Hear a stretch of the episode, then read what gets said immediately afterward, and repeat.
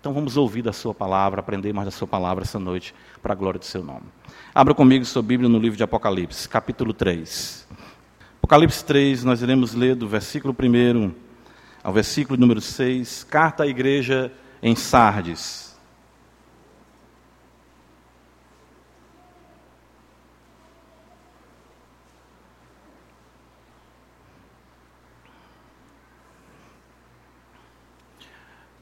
Acompanhe a leitura da bendita palavra comigo, sua Bíblia. Diz-nos assim a palavra do Senhor. Ao anjo da igreja em Sardes, escreve: Estas coisas diz aquele que tem os sete Espíritos de Deus e as sete estrelas. Conheça as tuas obras, que tens nome de que vive e estás morto. Ser vigilante, consolida o resto que estava para morrer, porque não tenho achado íntegras as tuas obras na presença do meu Deus. Lembra-te, pois, do que tens recebido e ouvido, guarda-o e arrepende-te. Porquanto, se não vigiares, virei como ladrão, e não conhecerás de modo algum em que hora virei contra ti. Tens, contudo, em Sardes umas poucas pessoas que não contaminaram as suas vestiduras e andarão de branco junto comigo, pois são dignas. O vencedor será assim vestido de vestiduras brancas, e de modo nenhum apagarei o seu nome do livro da vida. Pelo contrário, confessarei o seu nome diante de meu Pai e diante dos seus anjos. Quem tem ouvidos, ouça o que o Espírito diz às igrejas. Amém. Vamos orar, meus irmãos. Louvado seja Deus, Pai bendito em Cristo Jesus, mais uma vez, nós nos quedamos aos teus pés e, com muita confiança, com muita certeza, nós suplicamos que a tua promessa se cumpra mais uma vez essa noite, de que todos sereis ensinados por Deus. Nós somos o teu povo. Tu nos fez o teu povo. Apesar de nós mesmos, Senhor, tu nos fez o teu povo, tua igreja, ovelhas do teu pastoreio. Nós lemos essa noite, tu provou o teu amor, Senhor, para conosco, pelo fato de Cristo ter morrido por nós, sendo nós ainda pecadores. Então, Senhor, tu nos fez tua igreja, nós queremos essa noite te adorar, queremos aprender, queremos ser lapidados, purificados, santificados pela tua palavra. Sem ti nada nós podemos fazer, Senhor. Nós queremos, ó Deus bendito, tributar ações de graças, honra ao teu nome, glória. Queremos aqui os nossos corações, nós nos prostramos diante de ti. Não há outro Deus, não há outro Senhor, Jesus Cristo é o Senhor. Nós reconhecemos, Deus bendito, e Ele é o deleite da tua alma, o teu filho amado, e nós queremos ter nele o nosso deleite. Ajuda-nos nessa noite, pelo teu Santo Espírito, para que aprendamos, aprendamos para viver melhor, ver melhor, agradar mais o Senhor. Nosso desejo é que, enquanto aqui na terra dos viventes, possamos te louvar com propriedade, com gratidão em nossos corações. Não nos deixe, Senhor, sozinhos, nos ajuda, por amor do teu filho, Senhor. Ó oh, Deus bendito, a tua palavra é tão poderosa, ela despedaça os cedros do Líbano. A tua palavra, Senhor, faz trovejar. Nós sabemos, ó oh Deus bendito, que tu pode ecoar em nosso coração de maneira singular essa noite. Nós podemos sair daqui, Senhor, com a tua graça impactante, transformadora. Senhor, cada crente possa dizer: O Senhor falou comigo, o Senhor falou ao meu coração, o Senhor dissipou as minhas trevas, o Senhor renovou as minhas forças, o Senhor me libertou dos meus grilhões, o Senhor me trouxe vida, alento. Cada crente possa sair daqui, Senhor, restaurado pelo poder do Teu Espírito Santo. O Senhor nos ajuda. Tem misericórdia de nós. Ouve a nossa oração, a tua igreja, o teu povo que clama. Tu disse, nós pedíssemos em teu nome, e eu creio que isso, Senhor, está sim em teu nome, pautado de acordo com a tua vontade, de que tu sejas magnificado. Magnifica acima de tudo o teu nome e a tua palavra. O que nós te pedimos é que tu seja tudo em todos, é a nossa oração aqui essa noite. Tua igreja clama nesse momento por ti. Dá-nos, ó Deus bendito, cada vez mais. Dá-nos, Senhor, de Ti. Porque sem Ti, Senhor, nada podemos fazer, nada somos. Traz vida com abundância os que estão em trevas e que, de fato, possamos exaltar o Senhor, te adorando também nesse momento, atentos ao que procede da Tua boca, porque não só de pão viverá o homem, mas de toda palavra que procede da Tua boca. E a Tua igreja nessa noite clama pelo nutriente que procede de Ti, pão vivo que desceu do céu, o Rei da Glória, Jesus Cristo, nosso Senhor. Nos ajuda, Pai, mais uma vez. Por amor do Teu Filho, nós choramos. Amém.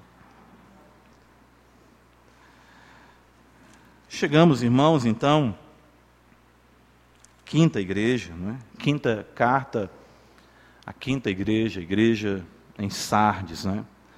E nós sabemos que o apóstolo João recebe a revelação para escrever as cartas às sete igrejas da Ásia. E é importante nós lembrarmos que, quando estamos considerando as sete igrejas, não estamos considerando, claro, a totalidade do cristianismo. O Senhor Jesus dirige essas cartas às sete igrejas. E, claro, o número sete, como nós sabemos, é um número que traz para nós sentido de plenitude, de completude. E eu tenho certeza que, embora essas cartas tenham as suas peculiaridades, as cidades, as igrejas que o Senhor dirige, nós podemos observar, sim, é? que as censuras e os elogios são, em alguma proporção, pertinentes às igrejas de Cristo em todas as épocas. De fato, essa é a razão porque nós estamos aqui pregando nesse santo livro, o livro que fecha a coleção dos livros inspirados, né? Bendita palavra do nosso Deus.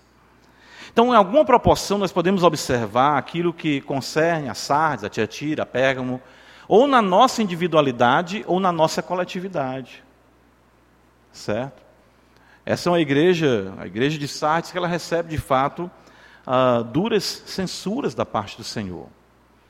Nós podemos até dizer graças a Deus como igreja, na nossa coletividade, nós não estamos assim, podemos até louvar o Senhor, mas nós podemos identificar em alguns momentos que nós, na nossa individualidade, ou em alguma proporção, na nossa igreja, nós podemos lamentavelmente ser passíveis das censuras, como também podemos ser alvo dos elogios que o Senhor dirige às igrejas. Então, por isso que a, a, a, essas epístolas, né, essas cartas dirigidas às igrejas, elas alcançam de forma muito bela, ah, na maestria do Espírito Santo, a, a, vamos dizer assim, a multirealidade de cada crente, né? o universo de cada um, na coletividade da igreja, do povo de Deus.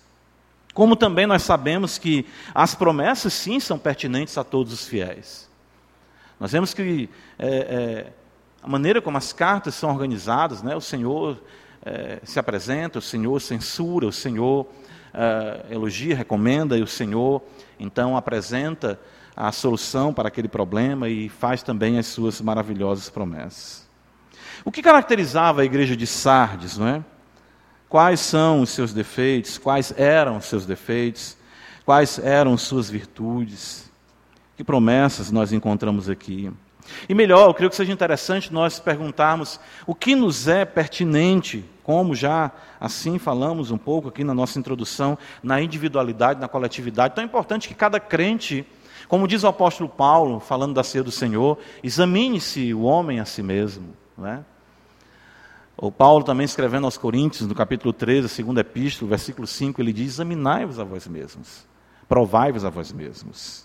Então vamos ver o que nós podemos aprender exatamente dessa igreja com, suas, com os seus defeitos, com suas virtudes, as promessas que o Senhor dirigiu à igreja de Sardes. Como nós poderíamos definir a igreja de Sardes? Né? Lendo alguns comentários, lendo alguns estudos, uh, o fato é que muitos destacam essa igreja como uma igreja moribunda, uma igreja que está de fato arquejando, que está prestes de fato a morrer. Você pode observar isso no versículo 2, quando o Senhor fala para João, uh, se dirigindo à igreja: consolida o resto que estava para morrer. E mais ainda, quando o Senhor fala que ela tem nome de que vive está morta, né? ou seja, uma igreja que estava numa situação muito difícil, uma igreja numa situação muito complexa, Uma igreja que não tinha exatamente o vigor, a graça, o poder do Espírito atuando em sua vida. Então nós podemos definir a igreja de Sardes como uma igreja moribunda pela hipocrisia. Não é algo muito agradável de se afirmar acerca de uma igreja, nem muito agradável de se afirmar acerca de qualquer indivíduo cristão. Mas o fato é que o Senhor apresenta essa igreja uh, uh, e a censura de uma forma muito dura. Veja o versículo 1 ainda, a parte B, quando o Senhor diz: Conheço as tuas obras, que tens nome de que vives e estás morto. Ou seja, essa é uma igreja que está sendo carcomida pela hipocrisia. É uma prática terrível que se disfarça de verdadeira espiritualidade, que nós vemos exatamente crescer na igreja de Sardes e cada vez mais consumi-la por dentro. A hipocrisia, a falta de autenticidade na caminhada cristã, de se ser verdadeiramente um homem ou uma mulher que ama a Deus e que lhe serve com interesse de coração.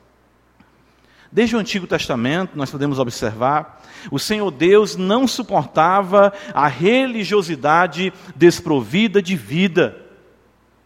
Desde o Antigo Testamento, isso é muito intenso.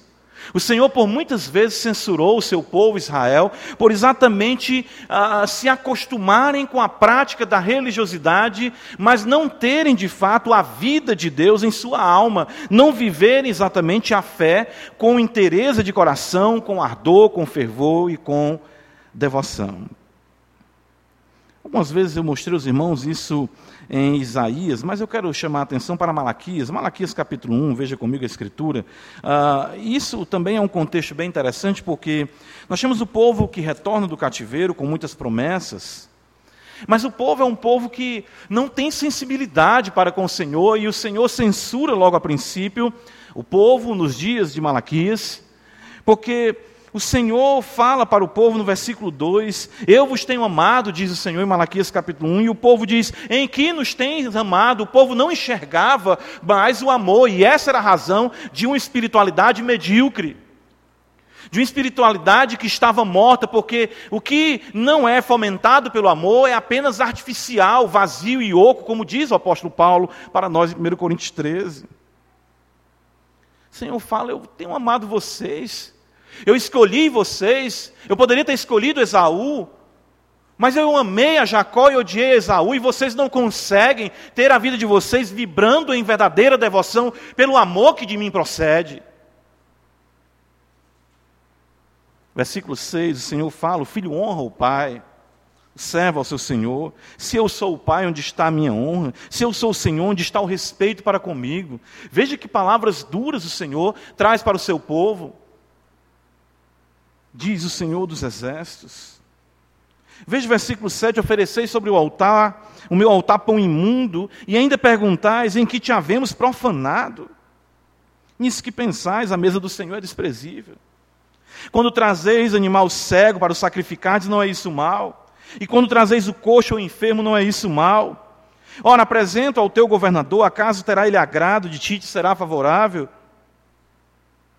Veja o versículo 10: Tomara houvesse entre vós quem feche as portas, para que não acendesses debalde o fogo no meu altar. Eu não tenho prazer em vós, diz o Senhor dos Exércitos, nem aceitarei a oferta da vossa mão. Por quê? Porque você tem nome de que está vivo, mas você está morto.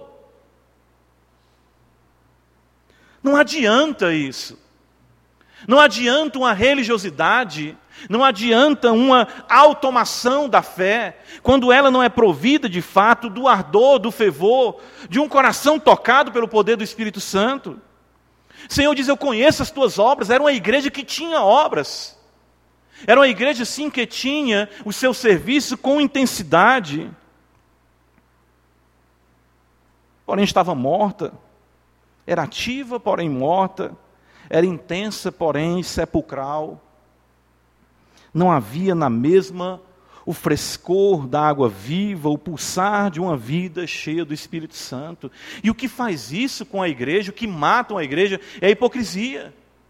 É você se acostumar a levar uma vida dupla, de você não ter consistência na sua devoção, no seu testemunho cristão, mas não conseguir também abandonar a religiosidade por uma mera superstição. E cada vez mais você vai caminhando, se acostumando exatamente em conciliar uma vida de pecado com uma vida de domingo, pela manhã, pela noite, com a vida de quarta-feira, com a vida em que você tem prazer aos ajuntamentos. Lembra que quando Judas escreve na sua epístola, as pessoas que não conhecem a Deus, que não são eleitas, não são salvas, ela tem prazer em se banquetear com os crentes. Mateus capítulo 23, os irmãos conhecem o texto, o Senhor Jesus censurou severamente os fariseus, porque eles conseguiram fazer isso. Eles conseguiram levar esse tipo de vida. Ou seja, o Senhor fala por várias vezes: ai, ai, ai de vós, escribas e fariseus hipócritas. E veja exatamente o que o Senhor nos apresenta logo no começo, aqui no versículo 14, quando ele fala que eles faziam longas orações, devoravam as casas das viúvas, e para justificar faziam longas orações. Por isso o Senhor fala que eles iriam sofrer maior, mais severo juízo. Rodeavam a terra e o mar para fazer um prosélito, para trazer alguém para a igreja, mas eles mesmos não tinham devoção, temor, reverência para com o Senhor. Veja o versículo de número 25 de Mateus 23, o Senhor fala que eles limpavam o exterior do copo e do prato, mas estes por dentro estavam cheios de rapina e intemperança.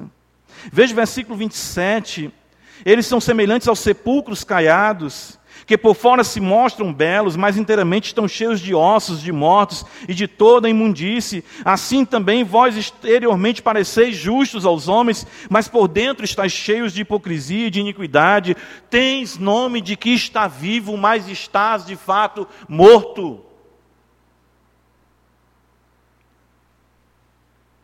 Veja como isso é grave.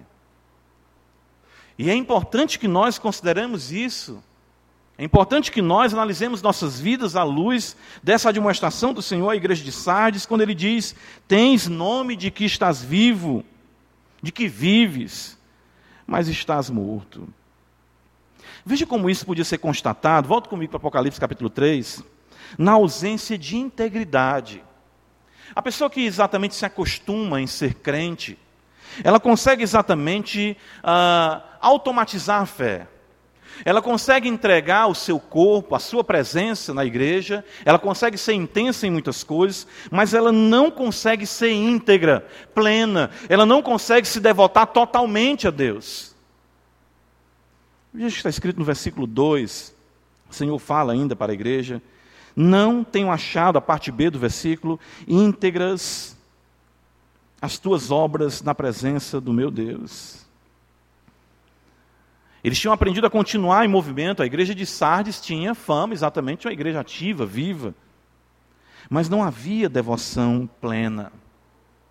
Senhor, quando fala exatamente dos maiores mandamentos, né, ele vai dizer que amar a Deus com todo o coração, com toda a alma, com todo o entendimento, com toda a tua força. Isso de fato é a verdadeira espiritualidade. Já em Deuteronômio capítulo 6, o Senhor diz a mesma coisa, no conhecido Shema, quando o Senhor fala, ouve Israel, o Senhor nosso Deus é o único Senhor, amarás, pois o Senhor teu Deus, de todo o teu coração. A igreja de Sardes aprendeu exatamente a cumprir a sua religiosidade, a bater o seu cartão da fé, mas não tinha mais devoção e amor para com Cristo, Senhor. O Senhor chega a dizer para ela no versículo 2 que ela as obras dela não eram íntegras daquela igreja, e as mesmas eram feitas na presença de Deus, mas é impressionante que o, triste resultado é que agir religiosamente, sem cogitar que está na presença de Deus, faz com que a pessoa não perceba mais que não está mais percebendo. A não percebe mais. Ela vem para a igreja, ela canta, ela ora, ela dizima, e ela nem percebe mais que ela não está mais percebendo Deus. Algumas igrejas, até mesmo em um equívoco, do que significa ser uma igreja reformada, muitas vezes as pessoas têm temor exatamente de dizer: Eu senti a presença de Deus, Deus me visitou, o Espírito Santo me visitou, por conta da palavra, dos cânticos pautados nas Escrituras, o Senhor me constrangeu, o amor de Cristo me constrangeu. E quando nós falamos em reforma, é claro que nós vamos ser remetido, remetidos aos reformadores, né? E eu comecei a, a, a, reler as Institutas e eu vejo Calvino constantemente, no princípio das Escrituras, falando que uh, só se pode ter a certeza da palavra de Deus quando se sente o testemunho do Espírito confirmando essas verdades e selando-as em nosso coração. Que, que nós temos medo disso e nos tornamos pessoas frias, indiferentes, distantes e muitas vezes até né, parecido até com um catolicismo de rezas, de ritos, em que gostamos mais de ser impactados pelos ritos que nós fazemos do que por aprendermos de Deus pela Sua palavra e termos o nosso ser constrangido pela graça do Senhor. Sardes não percebia mais que não percebia mais. Vocês morreram. E algumas pessoas isso pode ser ah, constatado da individualidade. Você está andando eh, literalmente como um zumbi. Você vem para a igreja, você abre a Bíblia, você lê a Bíblia, você canta, você é membro da igreja, mas as verdades eternas não trazem mais nenhum impacto no seu coração. Veja o resultado. As pessoas automatizam a fé, não se devotam plenamente, não percebem mais a presença de Deus, consequentemente a dissolução se estabelecerá. Veja no versículo de número 4 de Apocalipse 3. O texto sagrado diz: Tens, contudo, em Sardes umas poucas pessoas que não se contaminaram, não contaminaram as suas vestiduras. Quando você exatamente não tem mas a graça, o poder do Espírito Santo agindo em sua vida pelas verdades benditas. Você então ah, ah, ah, não se devota a Deus plenamente, e, consequentemente, as questões que, no que, que concernem a, a piedade, a devoção, elas se tornam de só menos importância, você não considera mais que quando fala o nome de Deus, está invocando a Deus. Você então começa a ter exatamente a frouxidão dos seus valores e você começa a negociar a sua conduta cristã. Poucas pessoas não se contaminaram em Sardes. Isso quer dizer que a grande maioria da igreja estava se entregando a práticas pecaminosas que não agradavam o Senhor. Ou seja, a vida dissoluta foi tolerada em um contexto religioso. E isso sempre o Senhor está falando para as igrejas. Temos que ter cuidado com isso. Temos que ter cuidado de jamais suportar, de jamais aceitar, de jamais tolerar pecado, mas principalmente, você não canta o cântico que é começar em mim, que de fato seja começar em você. Irmãos, hipocrisia mata. Mata. A gente costuma falar, chamar alguém de fariseu, porque a gente gosta de criticar, mas quando você não vive o evangelho com autenticidade, com devoção, isso é hipocrisia. Quando seu coração não se dobra, quando não há temor, quando não há devoção, quando você não tem reverência para com as Escrituras, para com o culto a Deus. Precisamos lembrar, irmãos, que nós estamos na presença de Deus. Precisamos lembrar disso. A igreja precisa resgatar o senso de urgência e de letalidade que existe em um culto. Culto é um ambiente fatal para aqueles que não se apercebem da grandeza de Deus. Nadab e Abiú que o digam. Ananias e Safira também. São exemplos postos para nós, para que venhamos entender que as coisas de Deus têm que ser levadas a sério. E saiba de uma coisa: o Senhor sabe se há ou não integridade na sua devoção. O Senhor sabe. Veja que ele fala para a igreja: Eu conheço as tuas obras, eu conheço você, você, para qualquer pessoa você passa muito bem, mas eu conheço, você está morto. Não há integridade na sua devoção. E aqui eu quero destacar que nós devemos voltar, sabe o que, irmãos? A ter o cuidado com as coisas mínimas, pois elas evidenciam o nível ou a ausência da nossa espiritualidade. As pessoas acham que as coisas pequenas elas são sinônimo de legalismo. Quando desprovido de amor, sim. Legalista gosta de precisão em coisas supérfluas. Mas o não tomar o nome de Deus em vão, prezar pela devoção ao Senhor, o zelo pelas sagradas Escrituras, a comunhão, a oração, os dez mandamentos, o pastor está trabalhando aqui nos domingos, os dez mandamentos, as dez palavras que nos ensinam a, a devoção a Deus, a relação com o próximo, na devoção a Deus. O dia do Senhor, o culto a Deus. Nós começamos exatamente a negociar as coisas mínimas. E o Senhor diz para nós: ser fiel no pouco, que sobre o muito te colocarei. Irmãos, não se acostumem com a igreja. Ou seja, que cada reunião, cada dia, cada momento, seja realmente algo que nós viemos anelar e termos a expectativa de sermos impactados, porque o Cristo de Deus habita na igreja e anda no meio dos sete candeeiros. Precisamos nos aperceber de Senhor da glória. Tu estás nesse lugar, como Jacó diz em Gênesis, e eu não sabia. Precisamos suplicar ao Senhor para que a sua vida pulse em nós. Não se conforme com isso. Se você vem para o ajuntamento solene, ser casa, habitação de Deus, e com o passar do tempo, isso não traz nenhuma transformação na sua vida. Não permita, exclame ao Senhor, peça ao Senhor que o salve de você mesmo. Faça um teste. Você quer ver só? Observe, porque aqui vão ser os frutos, né? o que vai ser a consequência. Observe o nível de frouxidão moral que você tem abraçado. Isso já é resultado exatamente de uma vida que não vibra mais com as verdades do Evangelho e que se entrega a todo tipo de prática e diz: ah, não precisa também disso. Veja suas amizades, veja suas conversações, observe isso.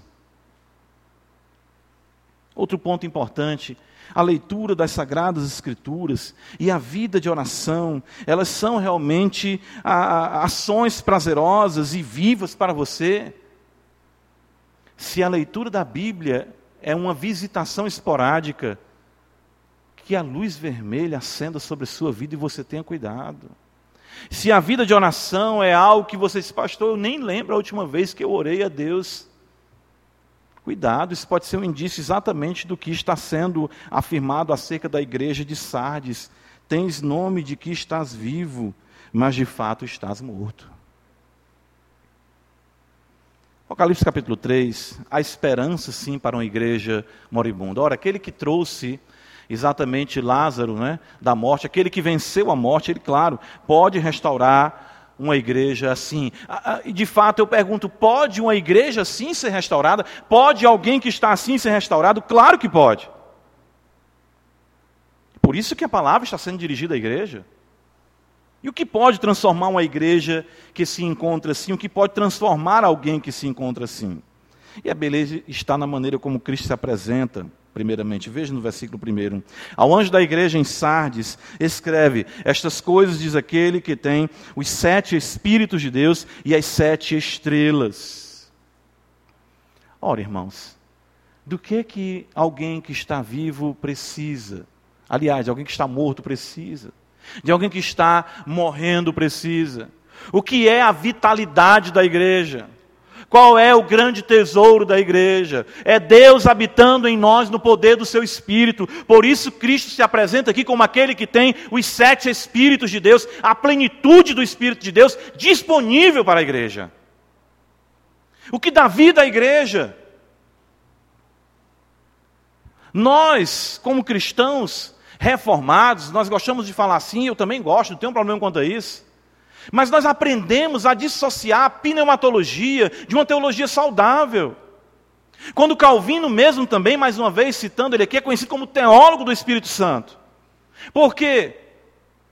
por não separar a boa teologia da bênção, da graça e do poder do Espírito de Deus. A pneumatologia não pertence aos pentecostais. Pertence exatamente ao povo de Deus, o Espírito Santo. É promessa, é penhor. E nós sabemos que vimos no capítulo 1, veja quando o Senhor se apresenta do versículo 4, veja comigo Apocalipse capítulo 1, versículo 4.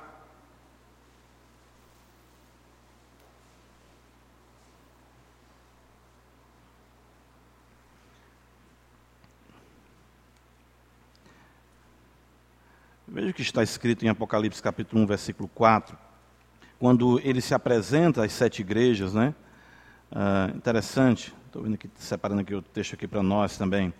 Ele diz exatamente assim: João, as sete igrejas que se encontram na Ásia, graça e paz a vós outros, da parte daquele que é, que era e que há de vir, da parte dos sete espíritos que se acham diante do seu trono.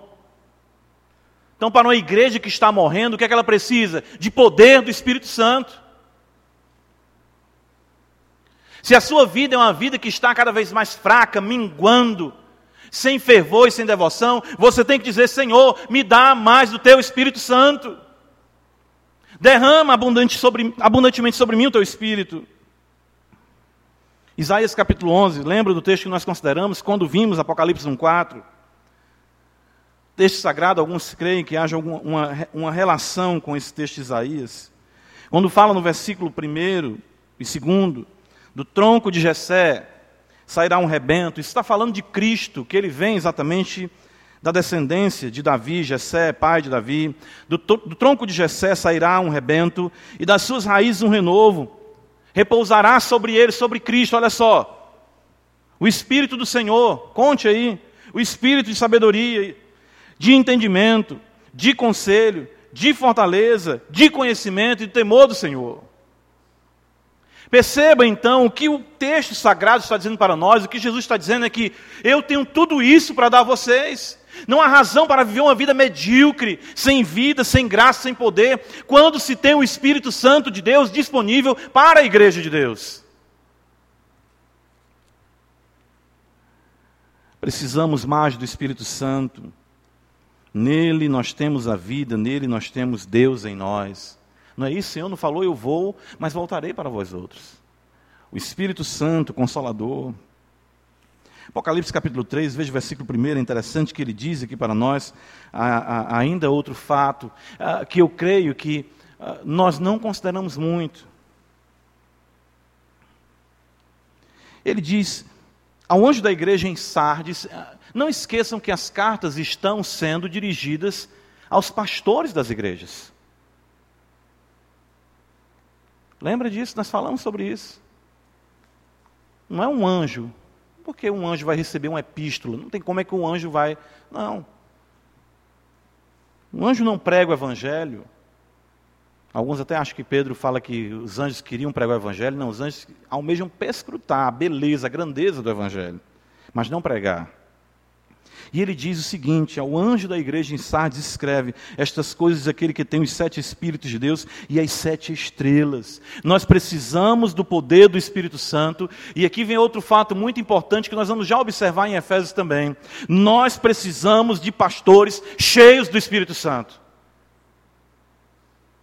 O Senhor se apresenta como aquele que tem o Espírito sem medida para derramar sobre a sua igreja, e está dizendo para o pastor de Sardes: eu tenho a tua vida nas minhas mãos e tu precisa compreender a necessidade de uma vida cheia do Espírito Santo.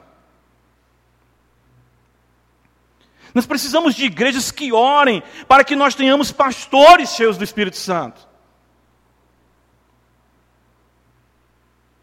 Isso é muito importante. Abra comigo no livro de Oséias, uh, capítulo 4. É, Algumas pessoas afirmam que a realidade profética ou sacerdotal nada tem a ver com a realidade de pastor. Eu discordo disso aí. Nós temos princípios, sim, que nós podemos destacar. Por exemplo, o sacerdote no Antigo Testamento ele era responsável exatamente por ensinar a lei ao povo. Tanto que o Senhor censura aqui o sacerdote por isso. E nós temos um paralelo, não dizendo que o pastor é um sacerdote, mas um paralelo de uma liderança que traz o ensino da palavra de Deus. Da mesma forma também a realidade profética. Alguns até consideram a pregação como a arte da profecia. O puritano William Perkins pensava assim: a arte de profetizar. Mas veja o que está escrito em Oséias capítulo 4, a partir do versículo 6. O que que leva. Olha, irmãos, vejam aqui é, como isso é, é muito interessante.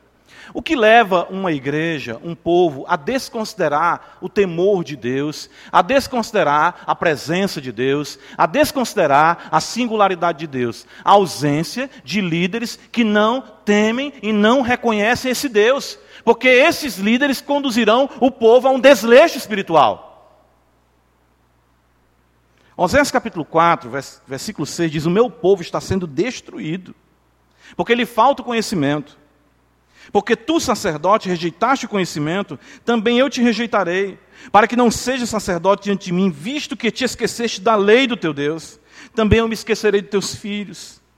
Quanto mais estes se multiplicaram, tanto mais contra mim pecaram, eu mudarei a sua honra em vergonha. Alimentam-se do pecado do meu povo e da maldade dele, têm desejo ardente. Por isso, como é o povo, assim é o que? O sacerdote. Spurgeon dizia isso. Nunca uma igreja estará acima do seu pastor. Por isso a importância das igrejas orarem para que Deus nos dê pastores que amem ao Senhor e sejam tomados pela plenitude do Espírito de Deus. Isso é determinante para a vitalidade da igreja. Observe a sequência, o paralelo que nós temos exatamente dos reis em Israel, ou em Judá principalmente. Quando um rei temia Deus subia ao poder, o que é que acontece? O povo seguia aquele rei. Quando vinha um rei ímpio, o que, é acontece? O povo seguia aquele rei ímpio. Epístola aos Efésios, capítulo 4, observe. Ah, ah pastor, você está usando um texto do Antigo Testamento? Claro, é a palavra de Deus, mas você tem problema quanto a isso? Vamos para Efésios, capítulo 4. Veja o que está escrito.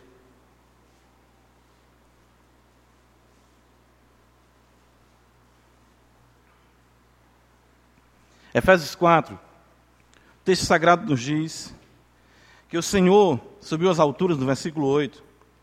E diz mais ainda no versículo 11: E Ele mesmo, o próprio Cristo, concedeu uns para apóstolos, outros para profetas, outros para evangelistas e outros para pastores e mestres. Olha o versículo 12: com vistas ao aperfeiçoamento dos santos, para o desempenho do seu serviço, para a edificação do corpo de Cristo. Então, os pastores, mestres, são dados à igreja para isso. A igreja de Sardes havia se corrompido desde a sua liderança, e isso foi uma realidade para o povo. Tal como é o povo, assim é um sacerdote. Então, irmãos, hoje nós vemos igrejas tomadas de parafernálias e patifarias sem fim. Por conta de quê? Por conta de que tais igrejas não têm exatamente o poder do Espírito Santo expresso em homens que sirvam a Deus, zelem pela palavra e creiam exatamente nessa graça bendita. Eu lembro, né, uma dessas máximas aí que o pastor Cleito fala para a gente. Ele uma vez falou para mim assim, pastor, se a gente fosse botar chocalho em pastor ruim aqui em Fortaleza, ninguém dormir de noite. A gente não ia conseguir dormir. Mas é por conta exatamente disso, irmãos. Dessa realidade mercenária, destituída de compreensão da necessidade do poder do Espírito Santo na vida da igreja, de homens que amem o Senhor e preguem a sua palavra. A igreja de Sardes havia, a, a, abriu mão disso. Ela deixou de zelar por isso, por isso a importância da igreja em orar, em zelar por essa verdade, em buscar cada vez mais isso. Esperança para uma igreja moribunda, claro, é o poder do Espírito Santo, e isso vem pelo púlpito, irmãos. É isso que a revelação de, do capítulo 3, versículo 1 está dizendo. Eu sou aquele que tem os sete Espíritos de Deus e as sete estrelas. Nunca uma igreja cresceu ou se desenvolveu ou viveu de forma saudável a parte de um púlpito que ame o Senhor. E nós devemos zelar por isso. Devemos orar por isso, devemos clamar por isso, para que a graça de Deus seja cada vez mais abundante em nossas vidas. Na sequência, veja o que o Senhor ordena à igreja, versículo número 2 ainda, observa comigo. a esperança para uma igreja moribunda, ele vai dizer: ser vigilante. Veja ainda no versículo 3, ele fala: Se não vigiares, lembra-te, pois, do que tem recebido e ouvido, guarda e arrepende-te, porquanto se não vigiares. A igreja de Sardes precisava ficar atenta. Mas o que é vigiar? Eu nunca esqueço uma, uma, uma vez que um pastor falou para mim isso, ele dando um estudo, ele disse: Olha, gente, vigiar é antecipar, se precaver, ficar atento com as ocasiões ou circunstâncias que possam nos levar ao pecado. Vigia, é por isso que o Senhor vai dizer: vigia e ora. Você tem que se antecipar com aquilo que você sabe que não vai agradar ao Senhor. Você tem que buscar mais da graça do poder do Espírito Santo. Esse movimento aí são os irmãos que vão se preparar para o batismo, viu? Fiquem tranquilos. Ah, nós temos que exatamente ter o cuidado com isso, a atenção. A vigilância é muito importante, exatamente dentro desse contexto. A igreja de Sardes, ela não tinha vigiado, e aqui tem um certo paralelo histórico, porque a, a cidade de Sardes, ela era considerada uma cidade inexpugnável. Só havia uma maneira, ela ficava exatamente cercada de, de, de penhascos, e só tinha uma brecha no, na qual se podia entrar naquela cidade. E por duas vezes, ela exatamente foi vencida por conta de que descuidou dessa passagem. E o Senhor está usando aqui um paralelo histórico com a igreja, dizendo: embora vocês se considerem eh, protegidos, embora vocês se considerem realmente cristãos firmes, mas vigiem, tenham cuidado contra isso. Nunca baixem a guarda na caminhada na espiritualidade de vocês. Nunca. Ser vigilante. Fique atento. Versículo número 3, veja ainda. Ele vai dizer para nós, o Senhor: Lembra-te, pois do que tens recebido e ouvido, guarda-o e arrepende-te. Nós vemos a palavra trazendo as mesmas. Ah, qual é a solução? Olha o que, é que o Senhor está dizendo para a igreja. Vocês precisam buscar mais do Espírito Santo. Vocês precisam de pregação que enfatize o poder e a graça do Espírito Santo nas Sagradas Escrituras. Vocês precisam estar atentos para não pecarem contra o Senhor. E vocês precisam exatamente ser lembrados das mesmas verdades. Guardar o mesmo evangelho pregado. E se arrepender, a nossa vida é uma vida de constante arrependimento. O impacto das verdades do Evangelho nos constrange e nos leva a perceber que nós precisamos sempre mais do Senhor e melhorar a nossa vida, a nossa caminhada cristã. As benditas verdades, as mesmas benditas verdades. 1 Coríntios capítulo 15, abra comigo a escritura, veja. Ah, ah, o apóstolo Paulo, ele vai dizer exatamente que a vida dele com o Evangelho foi assim. E era assim.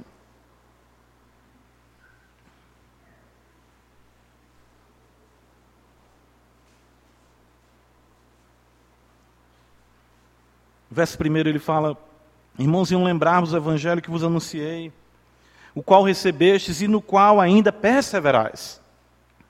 Por ele também sois salvos, se retiverdes a palavra tal como vula preguei, a menos que tenhais escrito em vão. Antes de tudo, vos entreguei o que também recebi. Olha a suma, ou seja, a síntese do evangelho que Cristo morreu pelos nossos pecados segundo as Escrituras, nós precisamos saber disso e relembrar e passar isso todo o tempo. E isso trazer em nós arrependimento. Não havia nenhum mistério, não existe segredos para a revitalização de uma igreja, segredos para que a vida de um crente, a partir de amanhã eu vou sete passos. Não! O que você precisa é se arrepender, considerar as mesmas verdades, suplicar o poder do Espírito Santo, ter um púlpito saudável, orar por esse púlpito, amar essa igreja, amar esse povo e caminhar em santidade até que Cristo volte. Eu fico chocado Quantas pessoas gostam de novidade? Quantas pessoas gostam de invencionices? E a palavra de Deus fala exatamente isso. Veja, Apocalipse 3, ele diz: Lembra-te, pois, do que tens recebido, ouvido, guarda e arrepende-te. É, esse é um movimento constante de uma alma regenerada trazendo à memória as verdades do Evangelho, guardando as benditas verdades do Evangelho, se arrependendo sempre dos seus pecados. Isso é a vida espiritual. Isso sim é estar vivo. Irmãos, o fato é que nós devemos ter o cuidado para não apagar o Espírito Santo. 1 Tessalonicenses 5,19 diz isso: não apagueis o Espírito. E que eu não estou falando de pentecostalismo, não estou falando de línguas estranhas, não estou falando de, de, de balbúrdia, de, de bagunça no culto, não. Estou falando exatamente do poder de Deus. Da graça bendita vindo a nós, que nos traz a compreensão do Evangelho. Precisamos pedir mais e mais ao Senhor do seu Espírito. É terrivelmente triste para uma igreja pastores que não buscam o Espírito Santo. E ainda triste é quando as igrejas não oram por pastores assim. Hoje o povo tem mania de celebrar exatamente aqueles que sabem articular teologicamente. E exaltam aqueles que conseguem se tornar polêmicos e destacados na mídia, mas não conseguem valorizar homens que vivem em piedade. De fato, os crentes não sabem nem muitas vezes o que é isso. Precisamos vigiar, precisamos manter as mesmas verdades do Santo Evangelho pois se assim não for, o juízo será inevitável, irmãos. Veja no versículo de número 3, ele fala: Se não vigiares, virei como um ladrão, e não conhecerás de modo algum em que hora virei contra ti. Quem não sabe a hora que Cristo virá, aqui existem duas interpretações possíveis. Primeiro, Cristo pode estar falando do seu retorno aqui. E o dia do Senhor vem como ladrão para o descrente. Está escrito isso em 1 Tessalonicenses capítulo 5. O dia do Senhor virá como ladrão sobre aqueles que não estão esperando, não conhecem a Deus. Nós saberemos ler os sinais, a Escritura diz isso, nos dá os indicadores de que se aproxima a vinda do Filho do Homem. Mas também pode significar o quê? O juízo de Deus na individualidade de um cristão. Ou mesmo em uma igreja, como era o caso de Sardes. O que o Senhor está dizendo é o seguinte: eu virei em juízo, porque o Senhor não tolera iniquidade com ajuntamento solene. Quais são as promessas que o Senhor faz? Lembra que nós temos aqui no versículo número 2, ele fala do resto que estava para morrer. E no versículo número 4 ele fala: Tens contudo em Sardes uns poucos, ou seja, umas poucas pessoas. Ou seja, nós temos promessas para os poucos que permaneceram fiéis. E o Senhor fala, exatamente no versículo 4: Tens contudo em Sardes umas poucas pessoas que não contaminaram as suas vestiduras e andarão de branco junto comigo, pois são dignas. O vencedor será assim vestido de vestiduras brancas. Ou seja, andar comigo de vestiduras brancas, no mesmo compasso de Cristo, o compasso da santidade, esse é de fato o maior gozo, a maior glória e a realização do cristão. É não pecar mais contra o seu Senhor, é ter exatamente a pureza plena em si, um coração que não peque mais contra o Senhor, uma mente que não peque mais contra o Senhor. Recentemente, né, eu vi os irmãos comentando, eu vi uma postagem do pastor John MacArthur, que ele disse exatamente que ele queria ir para o céu porque ele está cansado do pecado. Um crente de fato almeja ter vestiduras brancas, ele almeja se desvencilhar exatamente dessa triste realidade cansativa do pecado.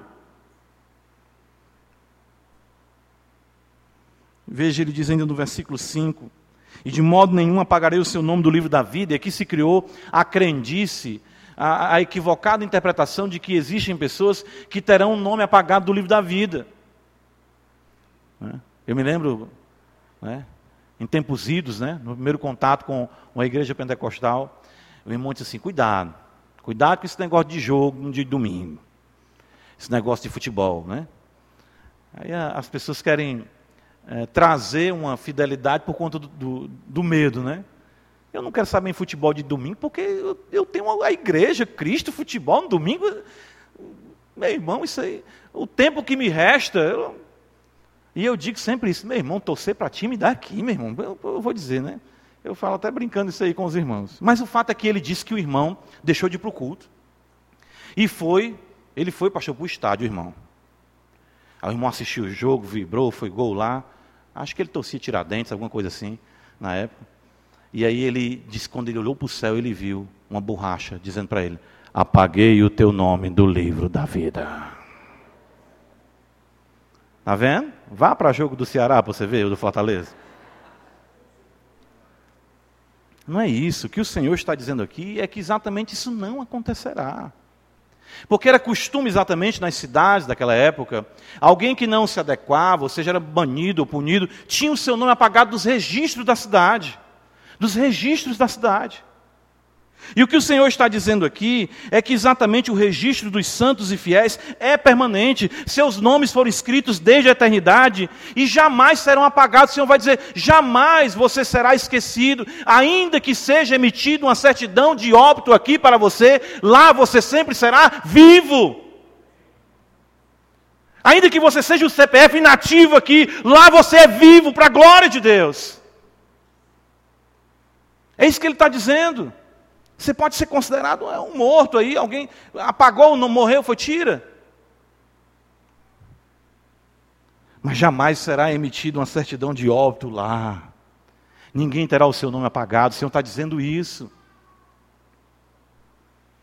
E por fim, a outra promessa, ele diz: pelo contrário, confessarei o seu nome diante de meu Pai e diante dos seus anjos. O Senhor confessará nosso nome, Ele confirmará nossa existência em glória com Ele para sempre. Ele fala isso em Mateus capítulo 10: aquele que me confessar diante dos homens, eu confessarei diante do meu Pai que está no céu. A ideia de homologar, confessar, para sempre na presença do Senhor.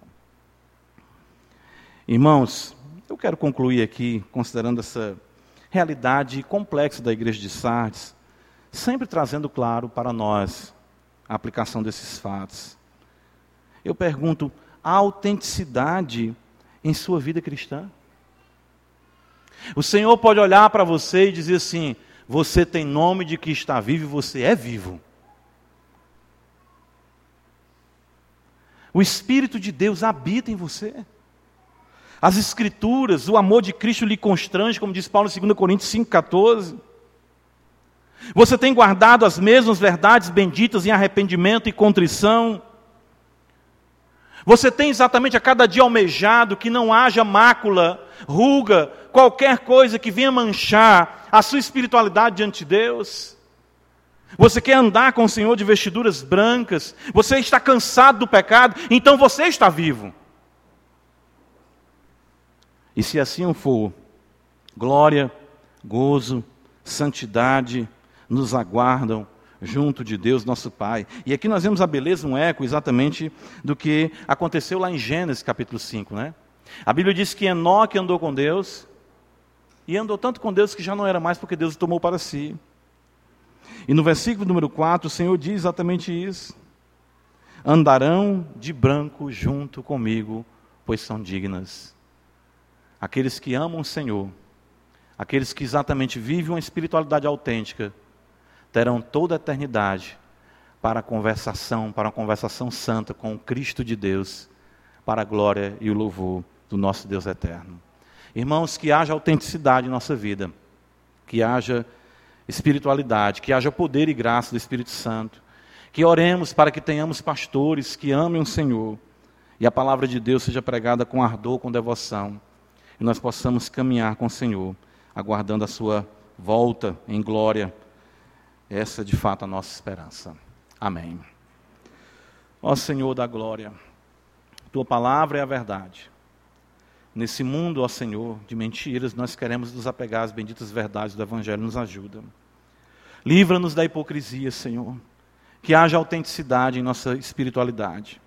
E que possamos viver assim, almejando essa autenticidade para estarmos contigo, caminhando com o Senhor com os nossos nomes arrolados no céu, essa é a nossa grande alegria. Permanecermos para sempre com o Senhor. Nos ajuda, Pai. Abençoa a igreja Batista de Parquelândia, abençoa o teu povo em toda a face da terra que invoca o teu nome em verdade. Em Cristo Jesus nós assim oramos. Amém.